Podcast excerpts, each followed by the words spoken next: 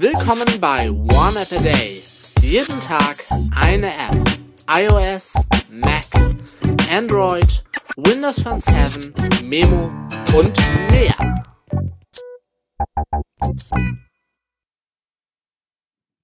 Moin Moin, Servus, Grüezi und Hallo und willkommen zur neuen One App a Day Folge mit einer Android-App, der App ISS-Detektor, Raumstation und Satellitentracker.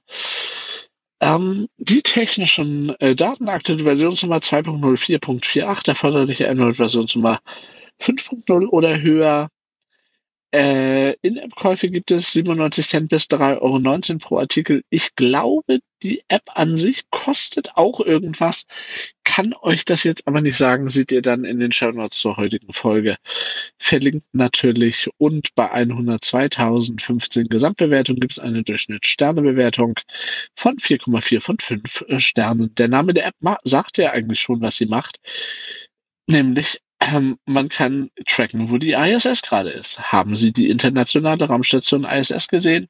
Sie kann man mit dem bloßen Auge erkennen. Das stimmt. ISS-Detektor ist die Muss ich haben App für alle, die Astronomie lieben. ISS-Detektor kann Ihnen sagen, wann und wo Sie die, die ISS sehen. Auch Iridium-Flares kann, kann man darüber tracken, wo sie erhalten einen Alarm ein paar Minuten vor einem Vorbeiflug. Verpassen Sie nie wieder einen Vorbeiflug der ISS. Die Funktionalität des ISS-Detektor kann mit Erweiterungen verbessert werden. Mit einem In-App-Kauf können Sie Kometen und Planeten, Amateurfunksatelliten und berühmte Objekte wie das Hubble-Weltraumteleskop oder die chinesische Raumstation Tiangong, hoffentlich spricht man das so aus, hinzufügen. Überblick über die, äh, ja, den Rest habe ich gesagt. Es gibt noch ein Widget.